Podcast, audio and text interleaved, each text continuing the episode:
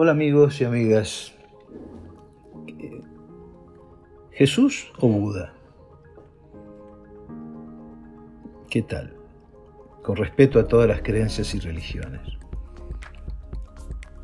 Los que hemos leído el Nuevo Testamento hemos descubierto un Jesús extraordinario en muchas cosas, como dice Comte Sponville y, y otros filósofos, la revolución que presenta Jesucristo es amar al enemigo. Amar al enemigo, lo cual generó un verdadero escándalo. El mensaje de Jesús es esperanza.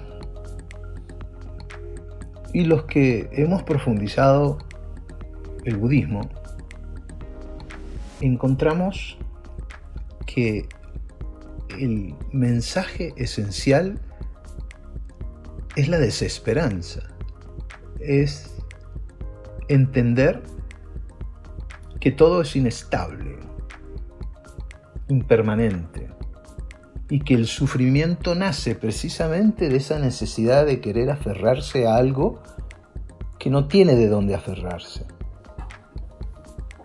Es un poco ver las cosas como son y aprender a perder. Jesús o Buda. Esperanza o desesperanza. En la desesperanza no sigo un imposible. En la esperanza estoy dispuesto a ir hasta el final y perseguirlo.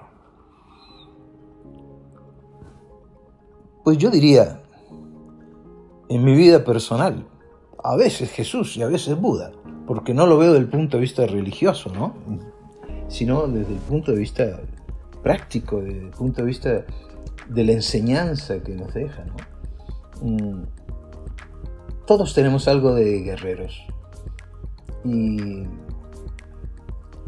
los guerreros pueden estar en una batalla sabiendo que van a, a perder, pero no se alejan, están ahí, guardan la esperanza y además porque saben que después no se lo van a perdonar.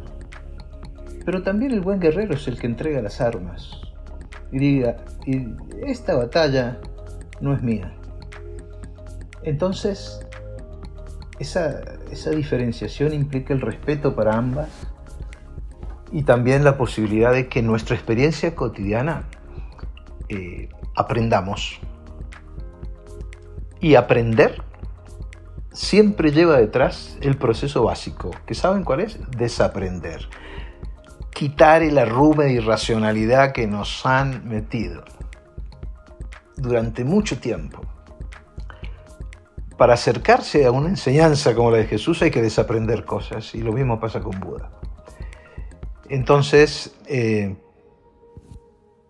piénsenlo y cada quien trata de aplicar lo que mejor se acopla a su experiencia vital. Chao.